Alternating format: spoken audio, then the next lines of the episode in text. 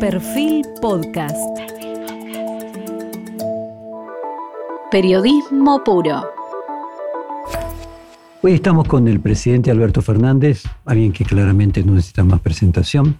Si contar el contexto de cómo se realizó el reportaje, era minutos después de que él terminaba su conversación con la presidenta del Fondo Monetario Internacional, con Cristalina Georgieva, y al mismo tiempo en un día muy complicado porque el Congreso, la Cámara de Diputados, le había rechazado su presupuesto. De cualquier forma se hizo el reportaje, el reportaje más largo que hasta ahora concedió, dos horas cuarenta puras de, reportaje, que espero sirvan a la audiencia para entender cómo piensa y quién es realmente el presidente Alberto Fernández. Vamos con las preguntas.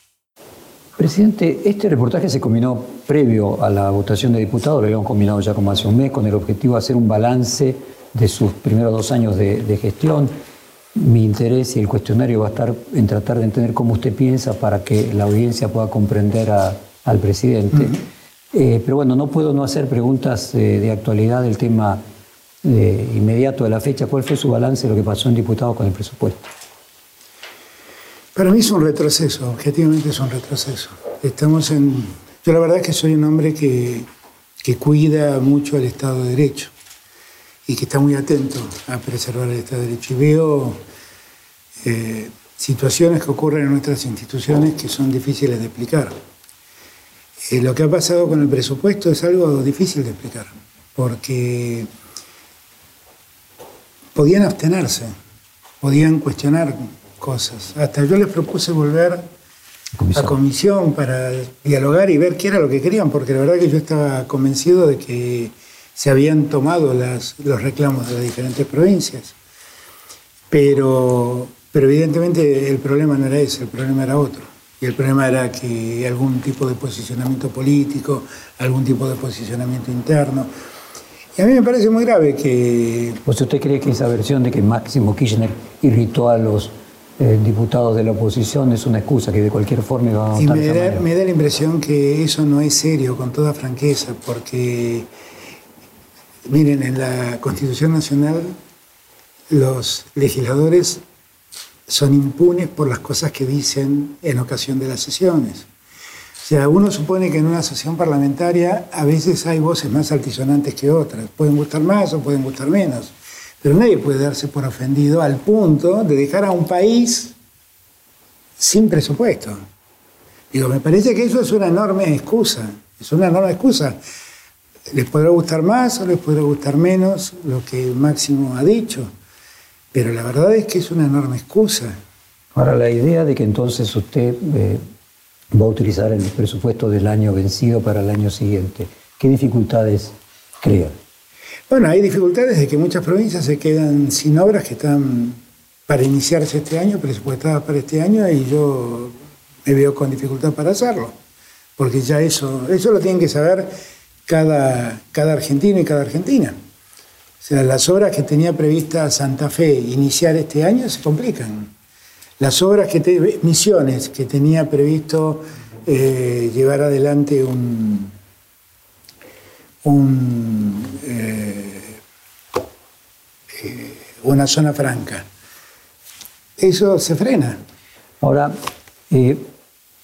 cuando uno mira que había una secuencia, ¿no? la propia vocera planteaba una secuencia de tres pasos, de primero la aprobación del presupuesto, después la aprobación del plan plurianual y después eventualmente la aprobación de un acuerdo con el Fondo Monetario Internacional. Al no tener aprobado el presupuesto, ¿se modifica ese cronograma? Eh, yo hablé con Cristalina hoy viernes y ella se vio sorprendida por, por la no aprobación del presupuesto, porque pareció algo raro que pudiera ocurrir en un país. Eh, pero hablamos de seguir cumpliendo todos los pasos, con lo cual el paso del presupuesto, bueno, démoslo por salteado porque vamos a usar el presupuesto del año anterior, adecuaremos lo que tengamos que adecuar para que la administración funcione y, lo que está en obra ya empieza a hacer, si veamos qué de las nuevas obras se pueden concretar y, y vamos hacia el programa plurianual que es la base del acuerdo con el fondo. un Leo se dice, bueno, pero si un plan plurianual incluye el año que no se aprobó, no se va a aprobar el plan plurianual porque ese plan bueno, es que no lo sé con el presupuesto del 2022. Y, tal vez se apruebe porque no haya una, una interna en, la comité, en el comité radical, entonces sea más fácil, que era lo que pasaba precisamente hoy viernes. Entonces ahí hay una disputa de ver quién es más feroz, más, más tremendo contra el gobierno. ¿Hubo alguna actitud por parte del gobierno de decir, bueno, finalmente, antes de discutirlo, que no lo aprueben y listo y no nos preocupamos? No, no, yo la verdad es que, yo francamente yo creo que estamos en un tiempo donde podemos dialogar y ponernos de acuerdo. Y la verdad es que la actitud ha sido tan, tan, este, tan, tan incomprensible que uno dice, bueno, ¿será que no quieren hablar? ¿Será que no quieren dialogar? Eh, esto pasa en el Congreso. Uno podría ver lo que pasó en la Corte Suprema con el Consejo de la Magistratura. Bueno, déjeme ir parte por parte porque tenemos un capítulo de la justicia. Primero quiero ir algo más eh, permanente, que es cómo piensa, cómo piensa usted. Muchas personas interpretan de que usted no tiene un pensamiento propio porque contemporáneamente toma medidas, por ejemplo, satisfacen a Estados Unidos y luego a Cuba y Venezuela, o en el términos económicos satisfacen a quienes son pro mercado y luego a quienes son pro Estado. Detrás de eso hay una táctica, hay una búsqueda de equilibrio.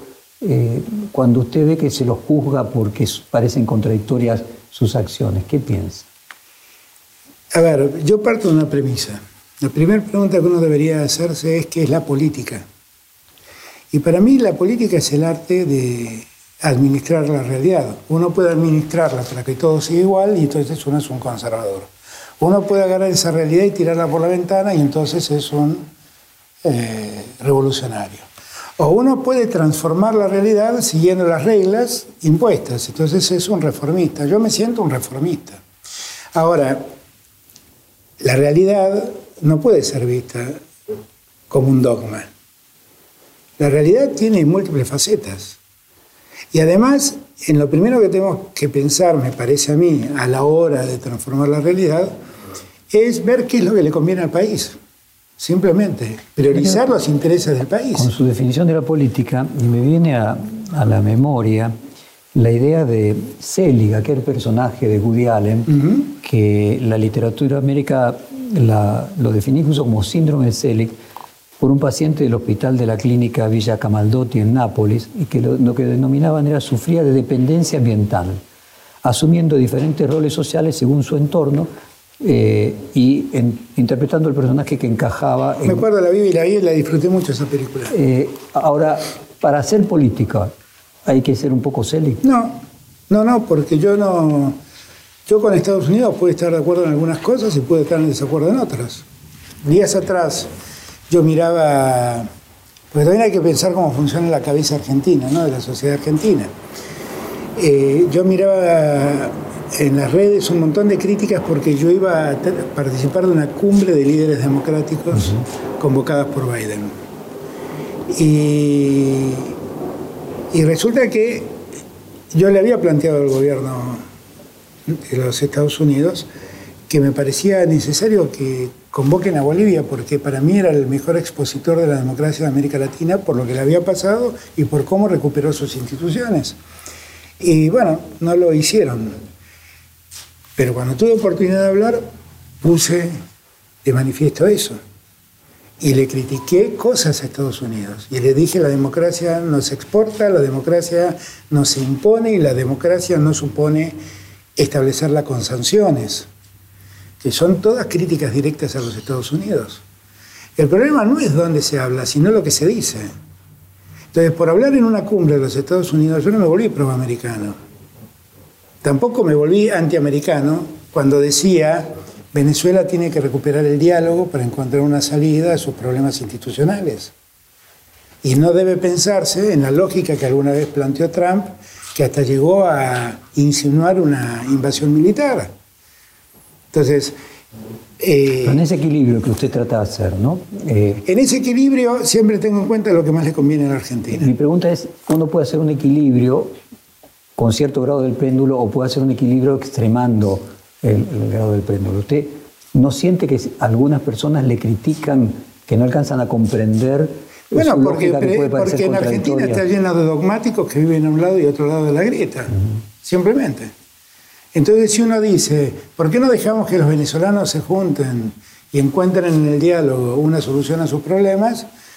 Eh, aparece toda la derecha recalcitrante de la Argentina diciendo, oh, es un chavista.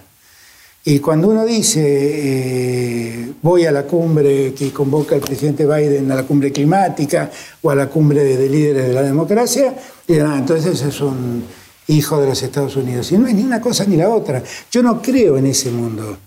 Yo creo que todos somos naciones, creo en la multilateralidad, creo que Argentina tiene que desarrollar un extraordinario vínculo con Europa, y, ah, eso es lo que más he privilegiado en mi política exterior. Usted me hablaba de. Tenemos un capítulo entero sobre la grieta, pero me viene una frase de, de Karl Popper cuando él dice: Somos prisioneros atrapados en el marco general de nuestras teorías, nuestras expectativas, nuestras experiencias anteriores, nuestro lenguaje.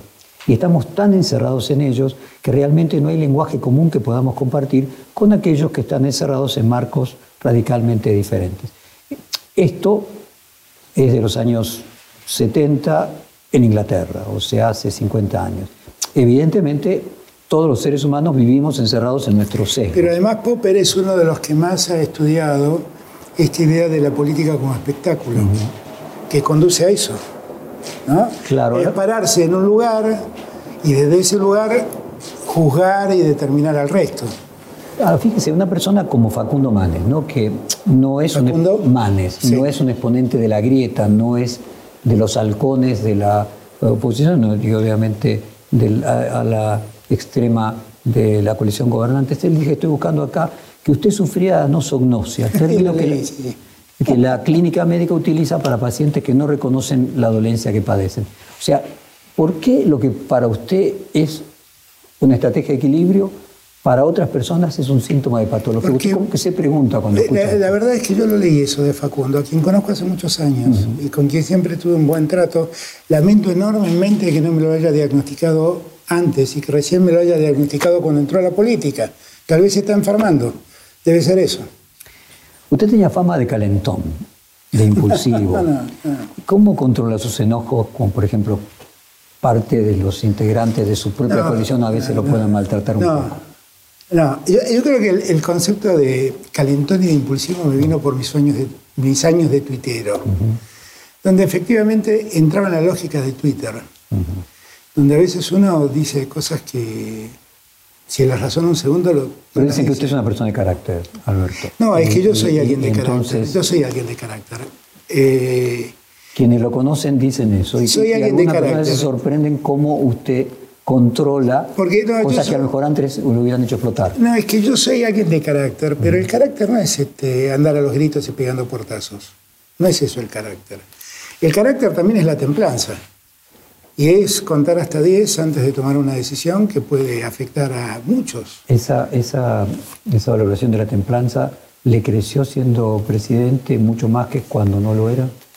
Tal vez, Tal vez, porque tal vez eh, en la presidencia y, todo lo que me tocó vivir en la presidencia, que es mucho más que el frente de todos. ¿eh? Hay que tener mucha templanza para todos los días contar cuántos se contagian y cuántos se mueren y seguir adelante buscando una solución. Hay que tener mucha templanza. Yo, la templanza para mí es un valor importante, importante en la política, es muy importante. Ahora, eso, de, eso de que soy un calentón me parece que es algo que se dice pero que no es tanto. Eh, presidente, ¿qué pensó cuando le ofrecieron la renuncia luego de las elecciones de septiembre los funcionarios y ministros más cercanos a Cristina Kirchner?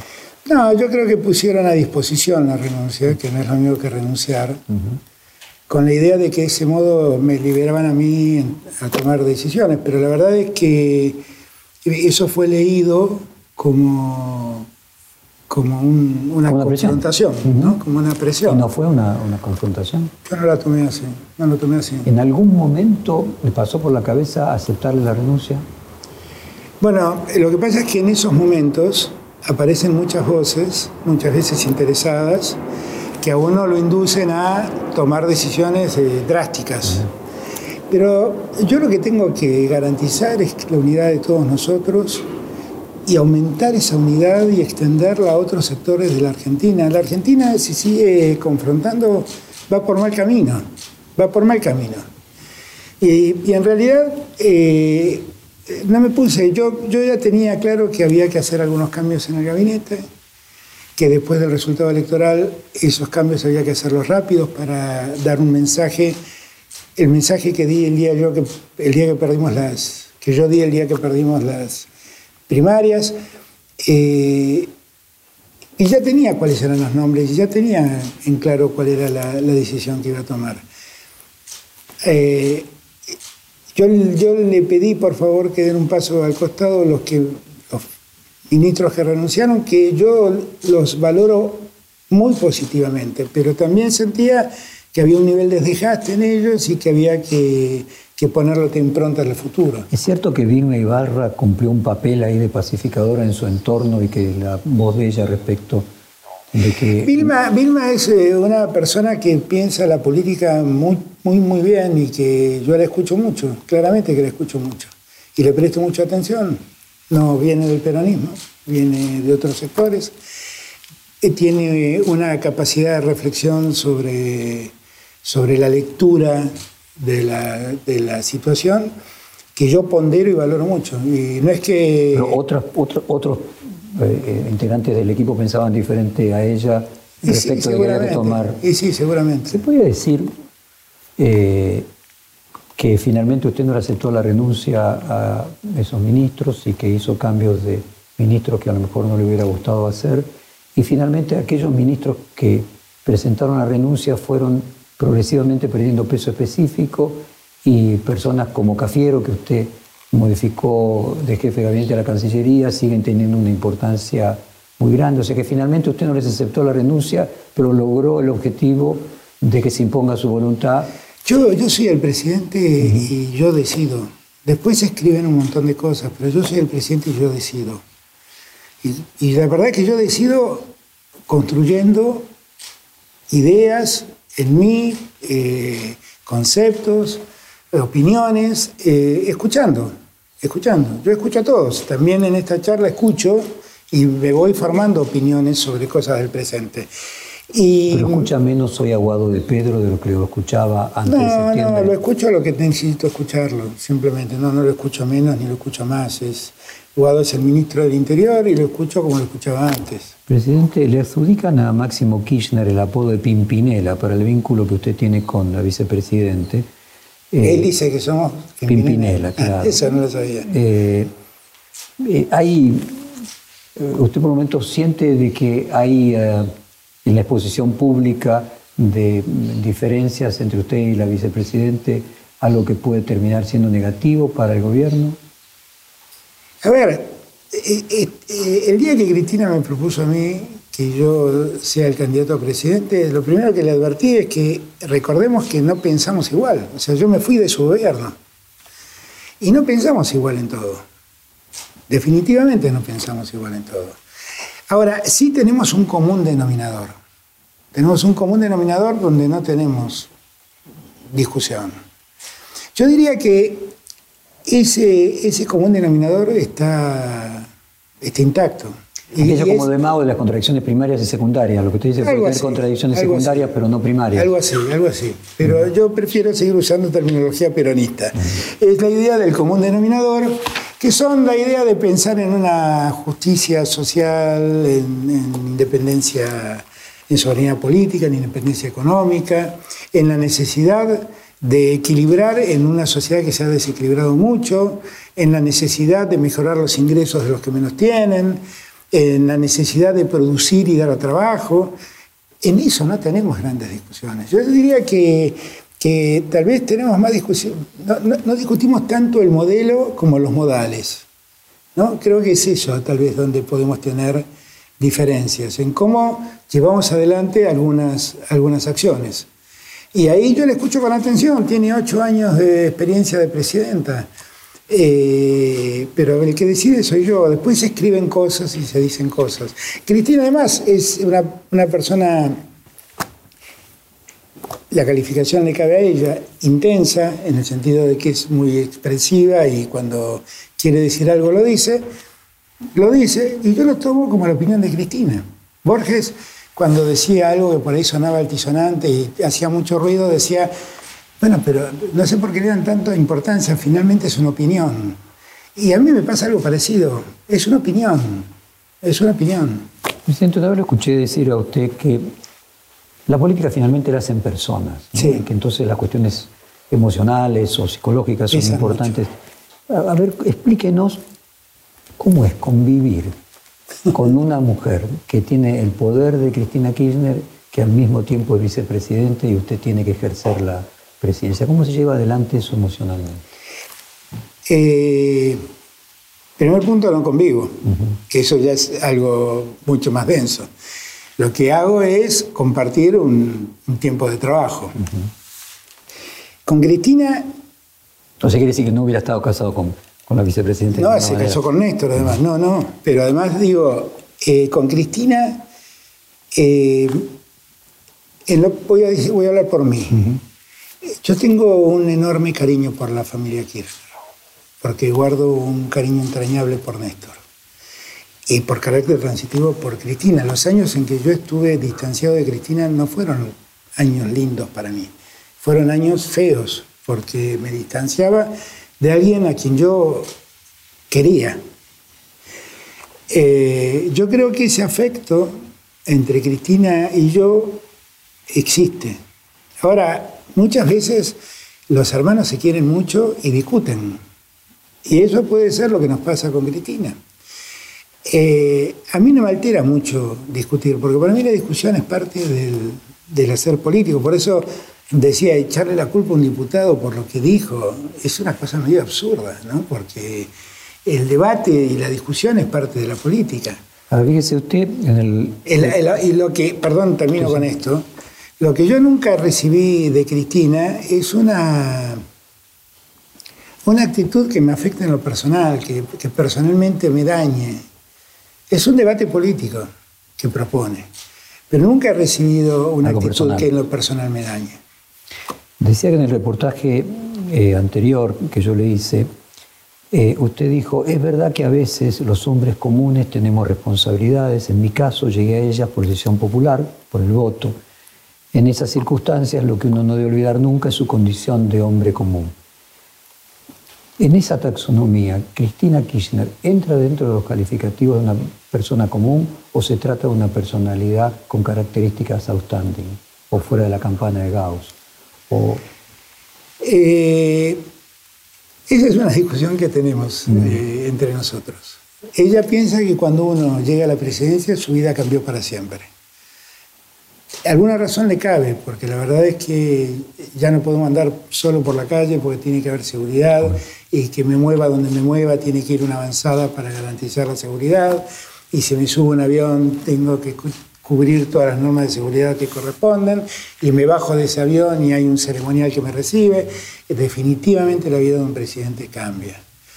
Ahora, eh, y ella, ella lo percibe así. Ahora, yo tengo una pelea íntima con eso, porque yo no quiero dejar de ser un hombre común. O sea, yo porque el ejemplo que pongo siempre el mismo ejemplo, no sé si lo puse en el reportaje anterior, pero el ejemplo es el celular. ¿no? Mi celular, este celular Es el mismo número. mismo celular que yo tengo desde el año 1994. Y muchas veces Cristina me dijo, vos no podés tener ese celular porque lo tiene todo el mundo. Efectivamente lo tiene todo el mundo, pero lo que yo me pregunto es, el día que dejé de ser presidente, el día, que fui presidente, ¿dejé de ser amigo de todos mis amigos? El día que fui presidente, ¿tengo que desentenderme de todos los que me conocieron hasta ese entonces? Yo creo que no. Yo creo que no, que es exactamente al revés. Tengo que seguir muy cerca de ellos, porque son los que me ponen los pies sobre la tierra. Ahora, a ver una conjetura, presidente. Presentar una Cristina omnisciente, superpoderosa, en determinado momento puede ser funcional a los sectores más extremos de la oposición para justificar su dureza frente a una posible hegemonía. ¿Se plantea en algún momento esa hipótesis? No entiendo cuál es la hipótesis, que planteemos nosotros No, que cosa. cuando se plantea a una Cristina Kirchner omnisciente, omnipotente, sí. superpoderosa, eh, puede haber detrás una estrategia para tratar de justificar actitudes de respuesta de dureza por parte de la oposición? No, yo lo que creo es que básicamente ha habido un esfuerzo enorme por de dos cosas. Primero, demostrarme a mí sometido a Cristina. Y la verdad es que yo no, no lo estuve, no lo estoy y no lo estaré. A eso me refería. No lo estaré. Segundo, detrás. O sea, perdóneme, a ver, para ponerlo en términos, como si fuera algo de suma cero, que una Cristina Kirchner más poderosa implica un Alberto Fernández menos poderoso. Claro, claro, bueno, porque si efectivamente hay uno que conduce al otro, entonces este, efectivamente hay un, jefe y un empleado. Yo no tengo ninguna jefatura. El último jefe político que yo conocí fue Néstor Kirchner. Nunca más tuve un jefe político. Ah. Y, y lo que somos, compañeros de ruta, en un escenario muy complejo, donde los medios y la oposición tratan de mostrarla a ella prevaleciendo sobre mí para debilitarme, eh, y cuando no lo logran, e insisten con esa idea porque lo que están buscando realmente es que nos dividamos, que nos separemos, que nos peleemos y que cada uno haga, haga su juego. Y si algo aprendimos nosotros es que cuando cada uno hizo su juego, aparecen los macris. Y eso es lo que no queremos que pase. Ahora, incluso sigue en esa hipótesis, ¿no?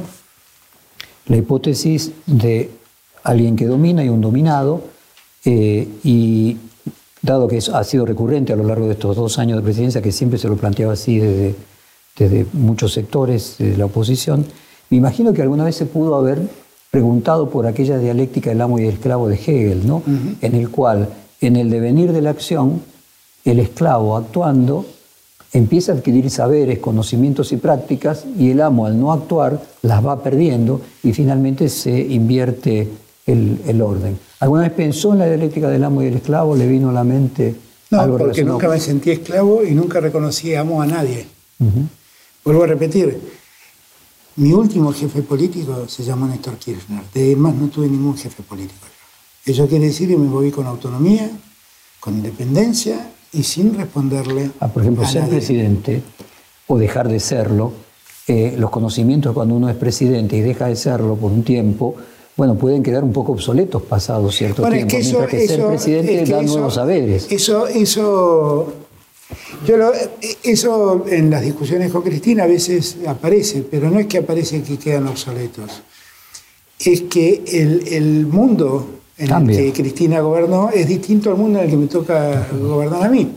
Entonces, muchas veces sus experiencias me sirven de poco. Presidente, ¿a qué atribuye que la mala imagen negativa que reflejan las encuestas de Cristina Kirchner no hayan podido descender en el ejercicio de la vicepresidencia e irradien también a Máximo Kirchner y a las personas más cercanas a él? ¿Por qué? bueno, es que yo me parece que ella ha sufrido un proceso de estigmatización muy fuerte. O sea, hay, que recordar que durante cuatro años Cristina fue presentada en todos los medios, en muchos medios del país, no dirían todos, como la, eh, la síntesis de la perversión. Y hasta construyeron la idea de que su familia entera era una asociación ilícita. Eh, me parece que alguien que soporta durante cuatro años semejante... Eh, de eso no se vuelve, lleva dos años de vicepresidente. Pero es que no es fácil, no es fácil, porque, porque hay mucha gente que quedó convencida de eso. Yo, por ejemplo, pienso siempre en lo que le pasó a Aníbal Fernández. Un día lo convirtieron en jefe del, del, tráfico de la droga y hasta le pusieron un estigma que era la morsa y que había participado en un triple crimen. Y el pobre tipo durante años vivió con ese estigma, sin que la justicia nunca lo haya citado, lo haya convocado y nunca haya aparecido ninguna causa vinculada a esos temas. Ahora, usted decía que desde algunos medios se esperaba de, que usted rompiese con Cristina Kirchner, se pelease y, eh, creo que dijo al no darle el gusto, finalmente refuerzan la, la mirada negativa. Ahora, déjeme ponerlo de estos términos. Los primeros dos años del gobierno de Néstor Kirchner, muchas acciones políticas y decisiones de gestión se explicaban en la necesidad de construir un poder propio para independizarse del padrinazgo de Dualde. ¿Qué tanto se parece a aquel escenario en el que Néstor Kirchner tenía que independizarse de Eduardo para construir una figura presidencial fuerte, de esta actual en la suya con, con Cristina, con muchas diferencias, como que Dualde no integraba parte del gobierno y Cristina sí. La realidad es que la ruptura entre Kirchner y Eduardo Dualde fue responsabilidad exclusiva de Eduardo Dualde, cuando en el año 2005 pretendió tener una participación en la lista de diputados mayor a la que hemos acordado. Y ese año decidió eh, separarse de nosotros porque yo creo que en el fondo lo que quería era impulsar a su esposa como candidata a senadora, que fue lo que hizo. Ahora, no hubo ahí, yo, yo, trabajaba codo a codo con Néstor y el tema político estaba básicamente en mis manos. No hubo un plan de diferenciación de Dualde, aunque así era claro que Dualde y, Néstor eran distintos. Y se fue dando poco a poco, como yo creo también que poco a poco se van a, dar, se van a dando cuenta que Cristina y yo no somos necesariamente iguales. No lo somos. No Me molesta cada vez que, no sé, en unas reuniones con sectores em, empresarios, eh, usted toma una decisión y le preguntan si Cristina Kirchner está de acuerdo. No, no me molesta. No, no me molesta. Creo que es parte de la realidad que me toca vivir. Digo, o sea, yo tengo una vicepresidenta que es una persona en el escenario político muy importante y no me molesta. Presidente, asumiendo que entonces la relación entre usted y la vicepresidenta no hay ninguna figura de sometimiento, pero podríamos plantear que entre un ala del kirchnerismo y usted sí hay desconfianza. Sí, sí, sí, porque en el espacio tenemos extremos. Y sí, hay desconfianza, sí, sí, pero bueno, qué sé yo. Ahí no tengo solución, porque eso es un problema que, bueno, esos son los que me criticaban haber estado en la cumbre de líderes democráticos que organizó Biden, al mismo tiempo que Evo Morales y Luis Arce, presidente de Bolivia, sacaban tweets agradeciéndome por lo que había dicho. Pero bueno, qué sé yo, hay extremos ahí en todos lados. ¿Y cómo es su relación con Máximo Kirchner? Muy buena, muy buena. ¿En qué se diferencia con, con Cristina Kirchner? O sea, bueno, lo que, lo que voy a decir por ahí no le hago un favor a, a, Máximo. Pero me parece que Máximo tiene más eh, una lógica política más parecida a la de Néstor que la de Cristina. Y a mi juicio eso es un, valor porque eh, Cristina es una, evidentemente tiene una, suerte de liderazgo carismático muy fuerte, que Néstor no tenía, Néstor tenía más un liderazgo racional. Yo intento ejercer un liderazgo más racional. Yo detesto los personalismos, los detesto. Creo que son un problema para la democracia. Néstor se ve, eh, Máximo se parece mucho a Néstor en eso. Debía recordar que en un reportaje de Sergio Massa, él dijo textualmente, mm, Máximo Kirchner es más parecido a Néstor Kirchner que, Ah, bueno, entonces compartimos. Pues déjeme entrar en otro capítulo. Abandonamos el capítulo Cristina. Pérdida de votos 2019-2021. ¿A qué atribuye la pérdida de votos en esos dos años? Yo creo que fueron dos años tremendos que vivió la sociedad argentina y que vivió el mundo. O sea, nosotros no somos conscientes, pero todos los que estamos acá somos sobrevivientes de un mundo que fue atacado por un virus y se llevó millones de vidas. Y nosotros sobrevivimos a eso. Yo traté de, entender y de poder explicarme por qué, habiendo hecho mucho, eh, todo lo hecho no había sido suficientemente valorado por la sociedad. Y encuentro algunos argumentos. El primer argumento es que en algún estudio que leí hecho por un español, él llegaba a la conclusión de que la pandemia se vivía como una guerra. ¿Gutiérrez Rubí? No, no era Gutiérrez Rubí, era un, español, un sociólogo español, no me acuerdo el nombre, sinceramente. Se vivía como una guerra, donde uno no sabe cuándo cae la bomba en el techo de su casa, cuando escucha una sirena se esconde en el sótano, y cuando sale a la calle tiene miedo que una bala le cruce la cabeza. Con esos mismos temores se vivió la pandemia. Y las balas y las bombas eran el virus. Eh, ahora, la pandemia empieza a terminar, se termina. ¿Y cómo se vive la pospandemia? Como la posguerra. ¿Y cómo es la posguerra? La posguerra es un momento en donde uno se siente un sobreviviente de un mundo en ruinas. Él llega a la conclusión de que Churchill pierde por eso las elecciones, gana la guerra y pierde las elecciones porque la gente se siente que Churchill representaba un mal momento. O sea, se asocia a la persona que estuvo en ese momento con el momento. Exactamente. y, creo que ahí hay parte de la explicación, que nosotros no supimos entender que lo que la gente más deseaba era salir de ese estado. Y nosotros hicimos toda una campaña hablándole de la guerra. Toda la campaña le hablamos de cuántas camas, cuántos hospitales abrimos, cuántas camas conseguimos, cuántas terapias intensivas pusimos, cuántos respiradores, cuántas vacunas. Y por ahí la gente de lo que quería era que le hablen de otra cosa. En segundo lugar, creo que con la pandemia volvió a aparecer el fantasma de la grieta en la Argentina, que era algo que queríamos terminar. Pero la política argentina, que por momentos es muy miserable, volvió a establecer la grieta. Y acá hablo en términos genéricos, no hablo de nadie en particular. Eh, y en la grieta nosotros nos extremamos. Y al extremarnos, perdimos parte de ese electorado medio que había confiado en nosotros en el 2019. Eh, me parece que allí residen dos razones, tal vez haya otras más, ¿no? Eh, que, hicieron que, que perdamos las elecciones.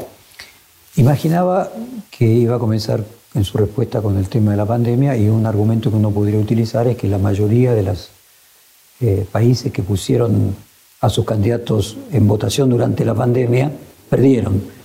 Pero tenemos casos en, en Argentina de muchos gobernadores, tanto del oficialismo como de la oposición, pero el oficialismo que ganaron. Pero porque la elección se nacionalizó y lo que se elegían eran básicamente diputados nacionales. Que la responsabilidad con la asociación con la guerra es solo a nivel nacional. Pero también es cierto que era una elección donde se votaban diputados nacionales, senadores nacionales, y que la elección se nacionalizó, esto también es cierto. Y la remontada entre las primarias y la elección de noviembre, ¿a qué lo atribuye? Lo atribuyo al que advertimos esto. Y la campaña fue una campaña que cambió diametralmente. Pasamos de hablar de la guerra a hablar del sí. Sí al trabajo, sí a la producción, sí a la diversidad. Eh, y además, yo me pregunté francamente que había algo que yo había hecho mal y me lo planteé. Y me acordé en una charla que tuve con Macron que un día le pregunté cómo había hecho él para reponerse después de los chalecos amarillos. Porque él me hablaba que para él los chalecos amarillos habían aparecido imprevistamente. Él había dictado una medida que nunca pensó iba a repercutir del modo que repercutió en Francia. Entonces él me contó que me dijo, salí del Eliseo, me subí a un auto, me iba a un a una casa, me reunía con la gente y empecé a escucharlos y ver qué era lo que les pasaba. Y lo mismo hice yo. dije, bueno, debo hacer lo mismo. Y, ese, ese, a mí me sirvió de mucho eso, me sirvió de mucho, de mucho. Eh, y me encontré con gente maravillosa en esas reuniones. Tengo trabajando ahora conmigo a una maestra que conocí en Temperley, que muy preocupada por la, por la salud mental de los chicos, eh, me viene ayudando a encontrar respuestas y encontrar mecanismos a los problemas de los adolescentes, que yo los advertí en esas reuniones. Yo sí tengo, si hay algo en lo que me castigo es no haberme dado cuenta cómo la pandemia había afectado el el sentir y la psicología social. De eso me arrepiento mucho. Pero lo hice yo y empezaron a hacerlo todos. Todos empezaron a tener una campaña de proximidad a la gente. Ahora, en retrospectiva, usted cambió parte del gabinete después de la PASO. ¿Eso ayudó a mejorar el resultado? Yo creo que sí, yo, creo, no, yo creo que sí, yo creo que llegó Juan Mansur y le dio una impronta distinta al gabinete, de mayor agilidad, de mayor velocidad. ¿Y usted quería que Mansur viniese al gabinete inmediatamente después de las primarias o después de la elección general? No, no, no, yo, yo cuando pasó la elección general, Santiago, que es alguien a quien yo valoro particularmente, es el jefe de gabinete, eh, era el jefe de la campaña, entendía que su desgaste era grande y, le cambié su, trabajo y he descubierto que es un gran canciller, la verdad he descubierto es un gran canciller. Y yo ya había hablado con Juan Mansur después de las elecciones de que lo iba a necesitar y Juan me dijo que sí, que sí, tuvo ahí algunos problemas para arreglar la asociación en Tucumán y vino. Presidente, otra hipótesis el fracking social. Los millennials, los centennials, no se sienten representados por los cuarentones de la cámpora, sus ideas de patria grande eh, le resultan incomprensibles, la tecnología eliminó la distancia, los convirtió a todos ciudadanos del mundo simplemente teniendo un teléfono, generaciones que perdieron el eslabón de los setentistas, la, Guerra Fría, eh, y que entonces apelar a determinados argumentos, por ejemplo en el conurbano, eh, más ideológicos, tampoco era una buena estrategia electoral. ¿Le parece plausible? Y bueno, todo es posible. La verdad no estoy en condiciones de aseverar que eso no fue así, no, no sea así. Ahora, eh, tengo la sensación que, que en la juventud la pandemia exacerbó lo peor del posmodernismo que vivimos, que es el individualismo. Eh, lo exacerbó porque uno de repente se dio cuenta que desde su casa podía hacer todo. Ya no necesitaban ir al colegio, no necesitaba ir al trabajo, no necesitaba moverse de su casa y desde una computadora podía hacer todo. Y, eso yo creo que cambia... Y que no necesita nación. Claro, o sea que puede trabajar para otro país, por exactamente, Exactamente, ¿Y mi ley le parece un fenómeno que sería el síntoma de eso que usted está marcando? No, yo lo que creo es que en esa situación donde ese, ese individualismo posmoderno se exacerba, la idea... A usted lo ve como algo coyuntural. Claro, yo lo que creo es que en ese momento donde eso se, se exacerba, eh, pueden aparecer versiones que aparezcan como una suerte de antisistema que convocan a, sectores de la juventud. Pero lo, he visto en otras ocasiones, suelen ser efectos poco duraderos. Déjeme entrar en la comunicación presidencial ahora. Cuando estuvieron los resultados finales de la selección de noviembre, Juntos por el Cambio obtuvo 41.93 y el Frente de Todos 33,57. Y eh, obviamente usted habrá leído que se lo criticó mucho en su momento por usar la palabra festejar el triunfo como corresponde. ¿Sintió usted que era un triunfo en ese momento? A ver, yo lo dijo el 17 de noviembre. Eh, el vencedor no es el que, gana, el que gana el partido, el vencedor es el que no baja los brazos. Ese es el vencedor. Y nosotros perdimos una batalla pero no fuimos vencidos en una guerra. Y lo que yo hice es, y lo que todos hicimos, fue darnos cuenta de que habíamos sufrido un traspié, que teníamos que revisar cosas, que teníamos que corregir cosas y que teníamos que volver a convocar a nuestra gente para poner en movimiento una sociedad que estaba adormecida como producto de la pandemia, como producto de que no nos podíamos reunir, como producto de que no se podía militar. No podíamos hacer este reportaje. Este reportaje un año atrás era por Zoom. Entonces, todo eso cambió. Todo eso cambió. Se puede decir que el triunfo fue haber mejorado los resultados respecto a las primarias. Nosotros, inmediatamente después del resultado de las primarias, tuvimos una semana crítica donde nos criticamos mucho entre todos y Inmediatamente nos pusimos, nos arremangamos y fuimos a, corregir lo que había que corregir. Logramos mejorar mucho en la provincia de Buenos Aires, logramos ganar el Chaco, logramos ganar Tierra del Fuego.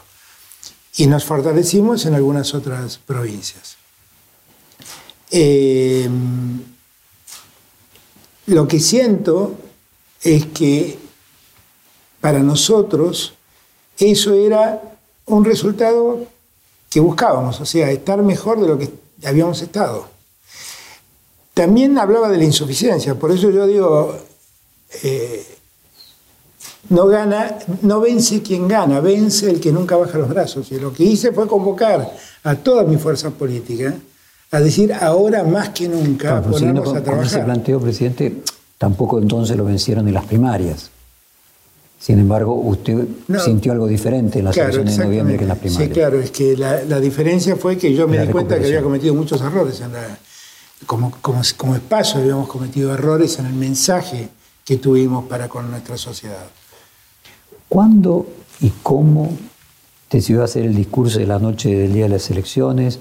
¿Por qué decidió que fuera grabado? ¿Por qué decidió hacerlo incluso antes de conocer el resultado? Porque, porque yo me doy cuenta que en Argentina está tan agrietada y tan dividida, la oposición tiene posiciones muy, muy duras y muy feroces. Cuando, cuando yo gané las primarias en el 2019, yo me ocupé de que el dólar se estabilice. En agosto de 2019. Me ocupé de que el dólar se estabilice.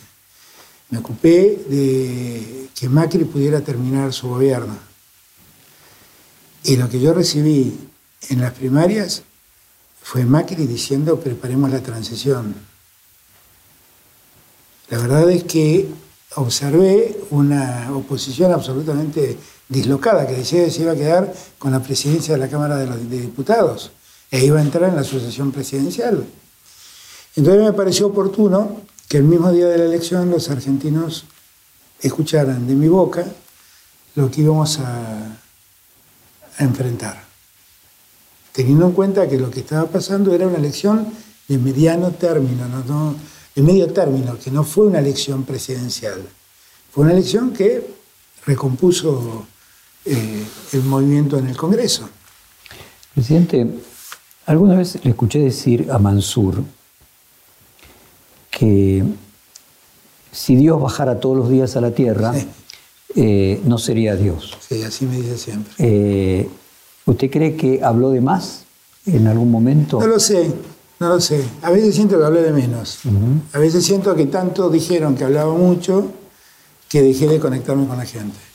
Pero no lo sé, puede ser, puede ser. Lo que sí traté es de diseñar un modelo comunicacional distinto. Eh, lo, que a mí me interesa de una entrevista como esta es que podemos tener posiciones diferentes, miradas diferentes, pero tenemos tiempo para reflexionar. No son respuestas por sí o por no. Nada hay peor para mí que esos reportajes de que dicen hagamos un ping-pong. No es eso. Entonces, eh, lo que traté fue de preservar la palabra Lo mismo dijo el presidente de la Corte el domingo pasado. ¿Ah, sí? Exactamente igual. Ah, no, no lo escuché. ¿Qué, ¿Qué, pensó, cuando usted hablaba recién de la grieta, al ver los ataques con bombas Molotov en la puerta de Clarín y luego eh, lo que sufrió el periodista Alejandro Berkovich? No, todo eso es un disparate. Todo eso es un disparate y es intolerable. ¿Hay algo en el discurso de la política en general que habilita el discurso violento? no. no. no. Yo no, administro, no, habilito a ningún violento, ni contra un diario ni contra nadie. Yo desprecio la violencia. No, mi pregunta es si usted cree que esa eh, exacerbación de la grieta produce... Bueno, el problema es que a veces la grieta no viene exacerbada de la política, viene exacerbada de algunos medios. Ahora, aún cuando hay un medio que exacerbe la grieta, eso no justifica de ningún modo que se tiren nueve bombas Molotov frente al edificio. ¿Y qué pensó cuando vio que había una aparición de una nueva versión de, 678? A mí me parece que esas cosas no sirven. Definitivamente no sirven. Eh, quiero aclarar también que con, Alejandro Berkovich, con quien claramente no pensamos igual, tengo un enorme respeto intelectual por él y su honestidad intelectual para mí es, es muy valiosa y muy importante. ¿Encuentra que aquel aquella estética, aquella cultura del 678 finalmente eh, irradió también sobre los medios que tienen una posición opuesta? Sí, Pero 678 lo hacía de una manera honesta. Yo la verdad es que no me gustaba 678, lo dije muchas veces. Pero, y, es más, había muy buenos periodistas en 678, como Sandra Russo, que fueron estigmatizados y sacados del sistema mediático. Eh, y con ella podría nombrar a otros. Pero 678 tuvo la honestidad intelectual de decir que ellos eran periodistas que pensaban que tenían una ideología política precisa y que tenían una adhesión política a un gobierno. Y eso podemos hablando del endorsement. Podemos que hacen los diarios norteamericanos, apoyamos a fulano Exactamente. Podemos discutir si es una buena forma de hacer periodismo o no. Pero lo que no podemos discutir es de la honestidad que tuvieron. Hoy se ven réplicas de 678 con la deshonestidad de decir somos independientes. Presidente, ¿qué pasó exactamente el 14 de julio de 2020 y qué recuerdos tiene de aquel festejo de cumpleaños de su mujer? Eh, ¿Realmente no pensó en ese momento eh, y hoy en retrospectiva, cuénteme, a veces de noche supongo que debe pensar en algún momento eh, el costo político de esa foto? Sí, no, definitivamente estuvo mal. Estuvo mal y yo no atiné a hacer ningún tipo de excusa ni ningún tipo de explicación. También quiero confesar, fue un tema que pasó casi desapercibido. Y quiero también destacar otra cosa. Fue un tema que se supo porque yo lo dije.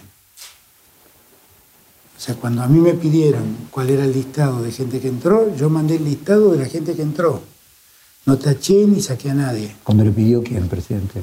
Alguien que pidió a la Agencia de Acceso a la Información el listado de gente que entraba a Olivos. Mire, cuando yo llegué a la presidencia... ¿Y pidieron específicamente el día de cumpleaños? No, todo el tiempo. Me pidieron todo. Cuando yo llegué al... déjeme explicarle esto porque me interesa ser preciso. Cuando yo llegué a la presidencia, un día vinieron y me dijeron, están pidiendo de acceso a la información eh, el listado de gente que entró en los últimos tiempos del gobierno de Macri. Y bueno, manden todo, dije yo. Bueno, pero el padre de Macri no mandaba esto. ¿Y qué mandaba Macri? No, ellos diferenciaban.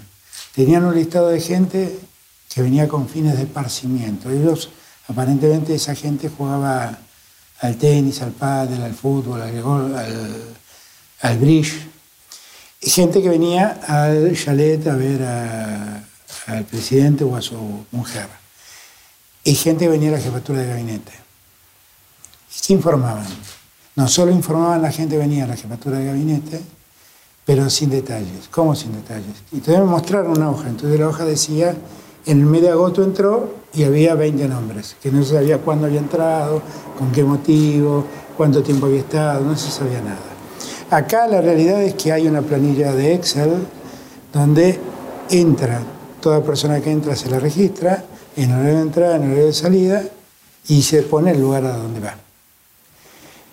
Yo la verdad es que dije, no, miren, manden toda la información, porque manden todo. Porque ¿No sospechó en su momento que dado que estaban pidiendo el periodo en el cual eh, había un aislamiento, eh, usted podía Pero termino, pero termino, termino, perdón. Mm. Yo mandé todo lo de la época de Macri. Nunca leí, nunca supe quiénes entraron y quiénes salieron. Y ahí aparecieron los jueces venían a jugar al tenis.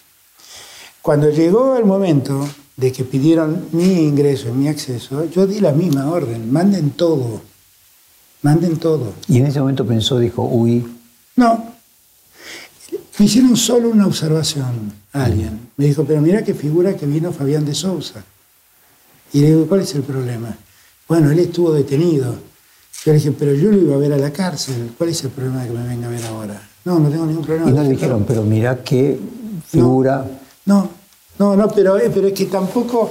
Si uno mira ese día, hubo una reunión acá, tal vez con más gente. Pues yo a esa reunión pasé a las 11 de la noche. La verdad es que fue una simplificación que hizo Fabiola, que dijo, miren, no vengan de uno, vengan y a tal hora y se van y, punto. Pero si uno mira cómo empezó todo y cómo fue el, proceso, eh, había una vocación de dañar muy clara. O sea, esto empezó con que supuestamente yo tenía un amante. que había entrado no sé cuántas veces acá. Después descubrieron que trabajaba con Fabiola, entonces desistieron con eso. Después descubrieron que estaba casada con un señor que había nacido en China o en... Corea. No, en Taiwán. Y entonces que supuestamente hacía negocios con Dios. Después se dieron cuenta que el señor tenía más negocios con el gobierno de la Ciudad de Buenos Aires, con algunos municipios de la oposición y no siguieron con el tema. Después se la agarraron con la pobre Florencia Peña y con Úrsula Vergés, que me vinieron a ver por temas laborales. De la pobre Florencia Peña me acuerdo que me tuvo que esperar, la única vez en mi vida que la vi, me tuvo que esperar como una hora y media. E insinuaron cualquier barbaridad sobre ellas. Y después descubrieron esas nueve personas que entraron ese día. Y la verdad es que eso pasó. Ahora, ¿cuándo pasó? ¿Qué hizo el presidente? Yo no me amparé en ningún fuero, no me hice el distraído, yo me presenté ante la justicia como un ciudadano más, defendiéndome a mí mismo, di las explicaciones, di mi, mirada jurídica sobre el tema, no recusé a ningún juez, no cuestioné a nadie y estoy sometido al procedimiento penal que corresponde. Y, lo que yo siempre digo es, yo la verdad lamento, porque debió haber estado atento a algo en lo que no estuve atento, porque la realidad es que esos días, Olivos, era un sinfín de gente. ¿Y Fabiola después se arrepintió? Todos nos arrepentimos, todos nos dimos cuenta de que eso estuvo mal. no lo vivimos en el momento, esa es la realidad. El tema del y por eso yo, de verdad, honestamente, le pido perdón a la gente, pero fue un error que no, no eh, eh, quisieron mostrar de Olivos una vida de holgorio. Y la verdad es que tengo una vida particularmente austera, yo, no, no, no es eso. Y eso ocurrió porque era el cumpleaños de Fabiola. Simplemente. Y no debió, no debió haber ocurrido, no es una justificación. Bueno, déjeme entrar en el tema del, gabinete. Eh, ¿Cómo explica las diferencias entre Marcela Lozardo y Martín Soria, entre Sabina Frederick y Aníbal Fernández, entre Luis Basterra y Julián Domínguez, entre Filmos y Salvareza, o entre Persique y Nicolás Trota, hoy, después de dos meses? Eh, no, yo explico que hubo una serie de ministros que sufrieron un desgaste por diferentes motivos y que entendí que era necesario cambiarlos. Eh, y hoy, no tengo, después de dos meses, su evaluación es que el gabinete ganó fuerza. Yo creo que, yo creo que sí. Yo creo que sí. Yo creo que, Bueno, después que se fue, me enteré que Nicolás Trota parecía que hacía todas cosas a disgusto, por lo que escuché. Eh, con lo cual me siento más tranquilo con Jimmy Persic, que piensa como yo, actúa en, absoluta sintonía conmigo. ¿Habló con Felipe Solá en algún momento? Sí, sí, quedé en verlo este fin de semana. Sí. Eh, pero yo creo que ganó, por ejemplo, la, Cancillería me parece que ganó en, más agilidad. Eh, la jefatura de gabinete toma un rol central porque está en manos de un gobernador y como gobernador que es, tiene un vínculo con los gobernadores que a mí me importa muchísimo con esta idea de la Argentina federal. Es, eh, injusto decir que Mansur está un poco arrepentido de haber dejado su lugar en Tucumán, de que extraña a Tucumán. Eh, eso me parece que es una... no sé quién puede decir eso. Eso, eso, porque así se construyen las cosas. En un viaje que hicimos a Europa la vez pasada, sacó algún medio una foto donde Cafiero me estaba marcando algo de un... En el avión, exactamente. Ah, iba al, iba al G20 y estaba escribiendo yo el discurso que tenía que dar en el G20. Y me marcó alguna cosa del discurso. Esa foto sirvió para decir que el verdadero jefe de gabinete es Cafiero. No, el jefe de gabinete es Mansur. Y para mí es muy valioso. Además es mi amigo. ¿eh? Yo quiero aclarar que en el 2019 yo lo apoyé y Cristina no lo apoyaba. Yo lo apoyé a Mansur. Entonces, este, es mi amigo, lo valoro y no creo que se sienta mal trabajando conmigo. ¿Cómo es su relación con el jefe de gabinete comparada con usted mismo como jefe de gabinete con Néstor Kirchner? No, voy a comparar ambas relaciones. Imagino que son distintas, pero es muy distinta. Es muy, distinta porque eh, eh, no, sé si está bien y si es exacto como lo voy a describir, pero eh, con Néstor nos metimos en una aventura. Fuimos dos aventureros de la política. Nadie creía que lo que podíamos hacer era, era cierto. El día que Néstor dijo en público que iba a ser candidato a presidente, Cristina se enojó mucho con nosotros diciendo que era una ridiculez lo que estábamos diciendo. Y sin embargo lo logramos. Sin embargo lo logramos. Y, vivimos eso, la verdad, con una comunión de ideas y con una comunión de afecto y con una comunión de, de objetivos que yo no vi nunca más con nadie. Nunca más con nadie. Yo lo vi con Néstor eso. Nunca más con nadie. Eh, me cuesta pensar que, pueda repetirse eso. Ahora, eso no es ni mejor ni peor que el vínculo que tengo con, o que tuve con Santiago o que tengo con, con Juan Mansoro. No, no, es distinto, simplemente distinto. Roberto Feletti dijo que la salida de Débora Giorgi fue tomada, le textualmente, al más alto nivel pero que su colaboradora tuvo una incidencia real en la baja de la inflación del último mes. ¿Usted fue quien decidió que ella saliera? Sí. ¿Por qué? Porque me parecía que no era, no era oportuno su ingreso al gobierno. Y, por ejemplo, el reto público del ministro Culfas a Feletti puede leerse también como cierta incomodidad con el propio Feletti? No, yo creo que Roberto está trabajando bien. Lo conozco a Roberto antes que a Culfas, eh, quiero aclarar, ¿eh? porque el que lo trajo a Roberto al espacio fui yo. Eh, yo creo que Roberto está trabajando bien, está haciendo un trabajo muy antipático, que es decirle a alguien dejen de ganar plata. Pero creo que está haciendo un buen trabajo y lo que creo que ahí el reto no fue tal reto, fue un comentario sobre algo que había dicho eh, Roberto Feletti, y que Culfas dijo algo así como que hay, no hay que olvidarse que ahora uno es funcionario y hay que tener más prudencia cuando se dicen ciertas cosas. Y última del gabinete. Cecilia Todesca tenía un rol clave de vicejefa de gabinete y ahora más allá del cambio de posición en la Cancillería, volvió a las reuniones del gabinete eh, económico. Siempre estuvo. Siempre estuvo. Para mí Cecilia es una voz importantísima en materia económica. Yo digo, suelo decir que es mi economista preferida. Esto, hablo en términos femeninos, ¿no? Este, para que no se enoje Martín. Pero, pero es una economista extraordinaria, Cecilia, extraordinaria.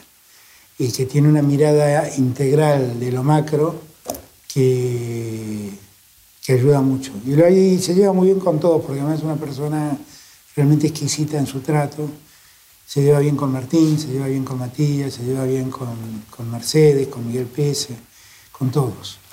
Entro el capítulo económico y voy un poquito para atrás. En un reportaje de esta misma serie, alguien que él mismo se define como Chicago Boy, como Carlos Rodríguez, dijo que había conversado con usted una vez cuando usted era jefe de gabinete eh, y que su sensación era que usted era una persona en sentido económico liberal y ortodoxo.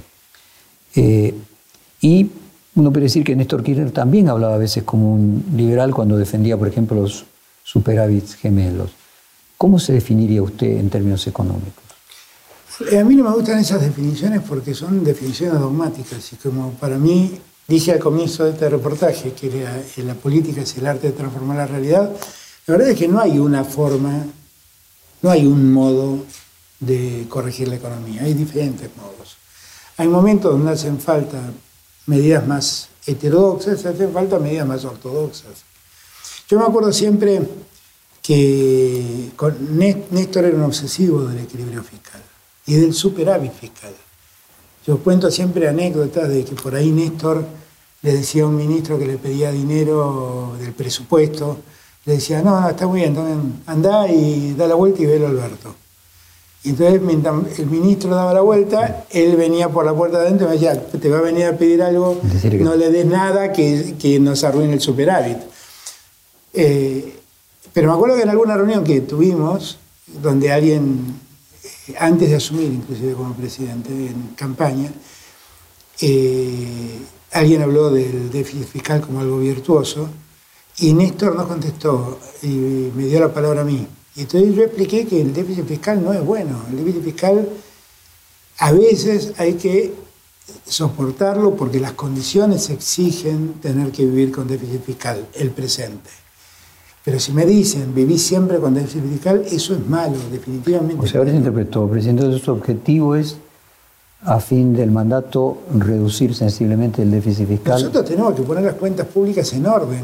Ahora, lo que dije yo en aquella reunión, cuando después de explicarle por qué el déficit fiscal había que corregirlo y ordenarlo, me acuerdo que Néstor terminó y dijo, muchachos, no me más, el superávit no es un problema de izquierda o de derecha, es un problema de sentido común. Eh, para mí es lo mismo. O sea, la misma frase de, su ministro, ¿no? Que no, es reducir el déficit fiscal, no es de derecha. Es que, no es un problema de derecha, es un problema de sentido común. O, nosotros podemos vivir permanentemente eh, gastando más de lo que cobramos. En algún momento eso genera un conflicto en nuestras economías. Entonces, eh, yo no sé, yo creo que tal vez Carlos Rodríguez, a quien vi una sola vez en mi vida, creo que tal vez, eh, bueno, habrá pensado que a veces a uno saca esas conclusiones comparando con.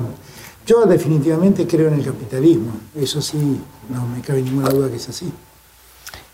Presidente, hay un video que circula suyo en el que usted critica entonces a la presidenta Cristina Fernández de Kirchner por pelear la inflación mandando a unos chicos a controlar precios y hacer la vista gorda con, con la emisión.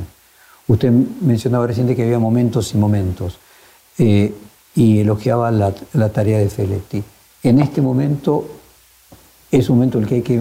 No, pero, yo, pero no, recuerdo el video, pero seguramente lo debo haber dicho en el mismo contexto que lo diría hoy. el, problema, el problema de la inflación en Argentina es un problema multicausal no es meramente monetario. Si uno mira cómo ha crecido la base monetaria, creció menos que la inflación. Entonces parece que no ser ese el, el único problema. Debe haber otros, los hay. Por ejemplo, la concentración en la producción de alimentos, que es muy fuerte en Argentina. Y que como está muy concentrada, son muy pocos los formadores de precios. Hay momentos... Lo mismo que denunció con la carne la vocera de Biden. Yo le escuchaba la vocera de Biden y podría haber sido mi vocera, tranquilamente. Podría haber sido mi vocera. Lo que dijo es exactamente lo que, lo que pasa en Estados Unidos, es exactamente lo que pasa acá. Ahora, hay momentos en donde el Estado tiene que meter mano para corregir esos abusos. Y hay momentos en donde hay que fijar precios máximos, precios acordados, llámelo como quiera. Lo que pasa es que eso no puede ser un método eterno. Eso puede servir para resolver una coyuntura. A ver. El resto es un problema estructural que corregir. Permítame, a ver si usted coincide con esto, ¿no? Cuando se tratan temas de equilibrio fiscal, de ajuste o de superávit, finalmente lo que se está discutiendo es cómo se financia el Estado. Se lo financia endeudándose, aumentando impuestos, bajando gastos o cobrando impuesto inflacionario. O sea, asumir que la inflación es un impuesto que utiliza el, Estado eh, para financiarse.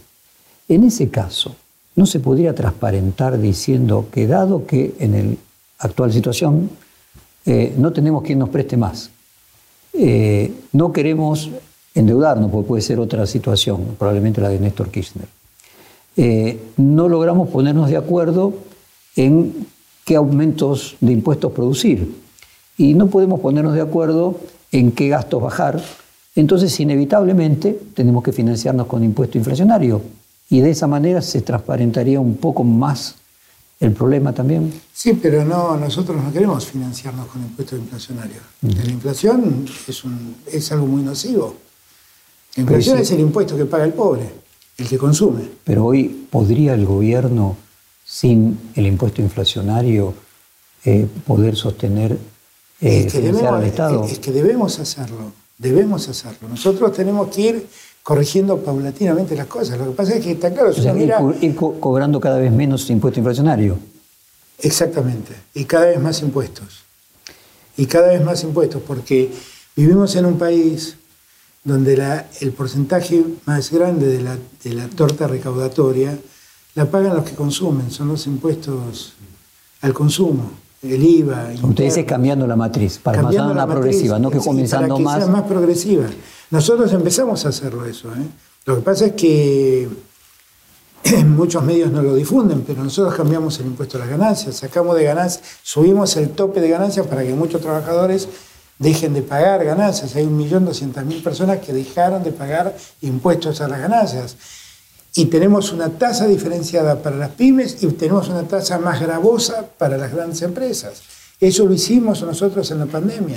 Ah, yo le preguntaba por la inflación, porque, a ver, cuando uno mira el presupuesto que no se aprobó, ¿no? pero para 2022 prevé un crecimiento del 4%, una inflación del 33% y un dólar a fin de año de 131. Y la discusión es que hoy la inflación está en el 50%, entonces dicen que nuevamente Guzmán subestima la inflación porque luego con la diferencia del impuesto inflacionario puede ir produciendo la reducción del déficit fiscal eh, que, que necesita. O sea, ¿Qué va a pasar a su juicio con la inflación? Ahora el presupuesto ya no está, no dice 33. ¿Usted cree que va a ser 33 o que va a ser 50? nosotros vamos a hacer lo, imposible para que la inflación se reduzca drásticamente en Argentina. Vamos a hacer lo imposible. Es un trabajo muy complejo porque hay que tener presente cómo funciona eh, la producción de alimentos en Argentina. Y, además, cómo el mundo se ha complicado, porque nosotros hablamos de Argentina, pero si Estados Unidos este año tiene un aumento de la inflación de 3 puntos, o sea, 6 este y 12, 6 y 12 mayoristas. Bueno, si tiene 6 puntos, tiene un aumento del 100% respecto al año anterior, pues se aumentó un 100% la inflación. Si uno mira a Europa, mira a España, mira a Italia, pasa exactamente lo mismo. Hay un problema inflacionario generado en todo el mundo en todo el mundo. Hay además, lo que, lo que pasa con la carne es el hecho concreto de que China cerró las La carne aumentó 17% en dólares en Estados Unidos en lo que va del año. China cerró eh, la importación de carnes de Australia y frente a la ausencia de ese mercado, la demanda siguió constante y los precios subieron de un modo exorbitante. Y esos precios internacionales se trasladan a Argentina. Eso es lo que es imperdonable. Lo mismo pasa con el maíz y lo mismo pasa con el trigo. Porque en Argentina los costos de producción no son en dólares. ¿eh? Ahora, presidente, ¿sería honesto decirle a la sociedad que es necesario cobrar un impuesto inflacionario, independientemente de los concentradores de precios? Pero impuesto, pero es que no, es que en verdad Decir que es honesto cobrar un impuesto inflacionario es decir que es honesta la inflación. La inflación es tan nociva como el déficit. Entonces, lo que nosotros tenemos que cambiar es la matriz recaudatoria y trabajar para que la inflación cada vez sea menor. no, es, una tarea fácil. No, no, lo entiendo. Es una tarea dificilísima porque en Argentina entre dos grandes empresas se concentra el 60-70% del mercado alimenticio. Eh, entre dos que se concentra todo, todo el mercado cervecero.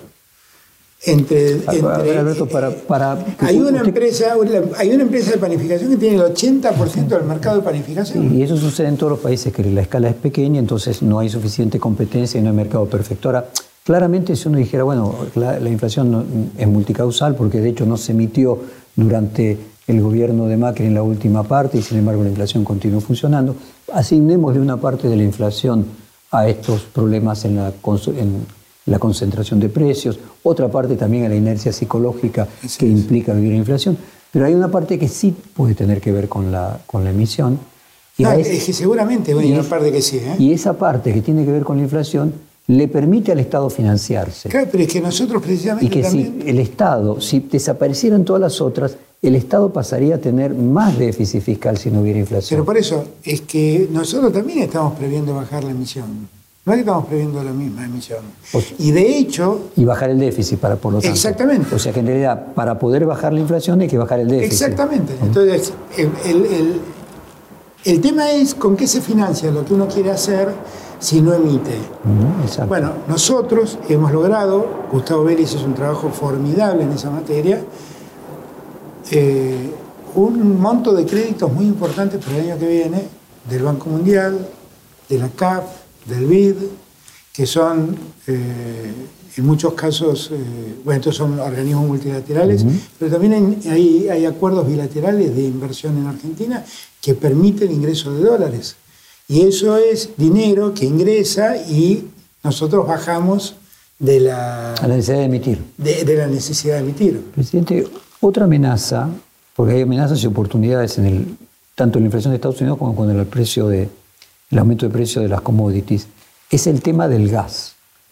Eh, yo no sé si eh, se advierte en el gobierno la catástrofe que parece que se está produciendo por el crecimiento del precio del gas y lo que puede llegar a suceder no es, lo que, pasa, no es lo que pasa en Argentina. La catástrofe que tenemos en Argentina tenemos un montón de gas que no podemos distribuir.